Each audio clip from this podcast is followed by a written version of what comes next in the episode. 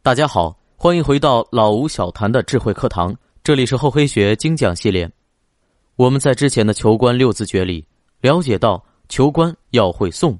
那么在做官秘籍里有个与之相对照的字是弄，这个弄字，寄出含义就是弄钱的意思，可以理解为为自己谋好处。好处的含义是很广泛的，不单单指物质上的好处，也可以是某一种目标的达成等等。所以，作为管理者，为了达成自己的某些目标而进行一些努力行动，就可以理解为弄。我国古代有个词语叫“捐官”，意思是说向国家捐纳粮食以取得官职。当权者制定出捐官的选官用人制度，毫无疑问有滋生贪污贿赂、加重腐败风气的风险。但为什么还会实行这个制度呢？因为它确实也有实际的好处。捐官制度，一是可以弥补国家财政的困难，在一定程度上缓解国家经费紧缺的问题。此外，还有个好处就是，弥补科举制度的不足。科举制度选官用人的标准是圣贤书的学习水平和写文章的表达能力。不可否认的是，有些人头脑很灵活，也会做事，但确实不善于学习。所以，捐官的制度一定程度上。可以平衡各级官员的类型结构，这个制度其实就是当权者的弄，在充盈国库的同时，还能为朝廷选取更多元化的人才。当权者此举，从百姓的角度看，自然是违背了选官用人的公平公正；但是从管理者的角度来看，或者说从更高一层的格局来看，此举是当权者在谋更高级别的私利。他们谋的是国库充盈、国家富裕和人才队伍生机勃勃。康熙五十六年，李卫就是通过捐官制度入朝为官的。李卫在为官期间，惩恶扬善，体恤民情，不畏权贵，爱惜人才，为百姓办了很多好事。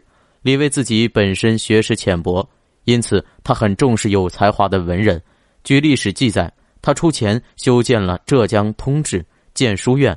还给读书人高火钱，这一点也可以是做官时弄的一种。他一方面满足了自己对文人雅士的执念，另一方面也给当地的文化传承做出了重大贡献。在浙江任官期间，为了沿海地区黎民百姓的安全，李卫还非常重视海防的建设。雍正六年，雍正对江南总督范时义整改松江海棠的工程很不满意。于是把这个工程的治理交给了李卫。海棠工程的治理支出理应是国家财政来出，需要国家拨款。但是国家的拨款不仅金额较少，覆盖不掉所有的项目费用，而且拨款流程繁琐复杂，时间较长。考虑到海防建设的紧迫性和重要性，李卫开始从多个渠道筹集资金，并且通过节省其他开支来实现海防建设。这可以说是李卫另一个弄的体现。他为了实现自己的抱负，建设海防造福百姓，于是四处活动筹集资金。别说是在当时，即使在现在，这样的行为也很容易招致非议，很容易被误解为是借机敛财。